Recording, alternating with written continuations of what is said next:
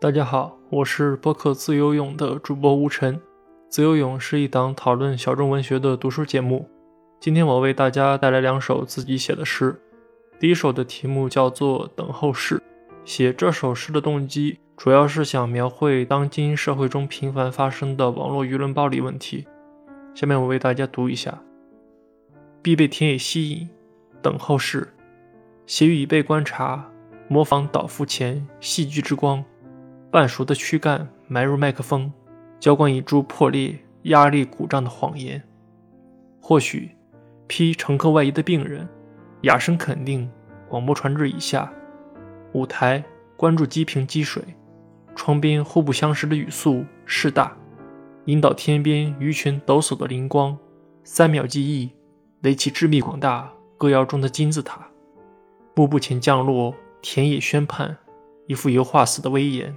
污点，悬垂于过程突兀的体重。逗号，摇摇欲坠，残局，稻草人失形失手，沙石之乐，近于抵达异物感的狂欢。偷窥彼此鳞片纹理，肯定已被斜度，气温舒适。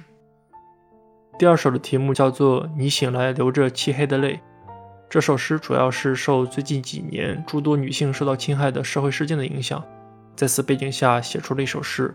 下面我开始朗读：你醒来流着漆黑的泪，你的瞳孔无法明晰着涌动，你听到沉默在沉默的塌陷地聚集，你已在木柜一侧，耳中的蚊蝇持续骚挠昨夜的梦，或称作今日新闻。你说在那儿。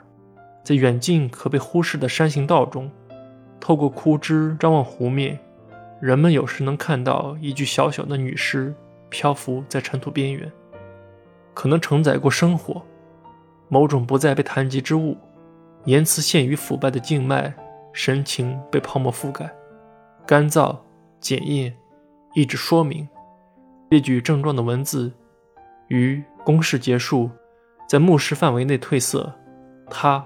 使你游移空气，使你反复嗅闻衣裳，并在一个大风天接近湖岸，在乳房般起伏的黑石堆中俯身寻找自述。一种细瘦的他，不曾现身于暗哑湿滑的苔丝，或初春将至的枝梢。长桥北侧，你看见孩子奔跑的脚掌，在不罢休地敲锤每块嘶哑的缝，将缝隙里的时间碾成圆。一种不新鲜的。苦，如太阳在今日的强风中，寂静而持续地燃烧一些肉体，使你只能闭眼听。这倒扣的光晕边缘，淋漓烧落的纸油，触碰湖水起泡一瞬，卑微轻声的归魂。嘶，你说，那是即将淹于绒毛阴影，在步调一致的浪潮中被冰冷亲吻梳妆的黑夜，是你即将留着的。谢谢大家。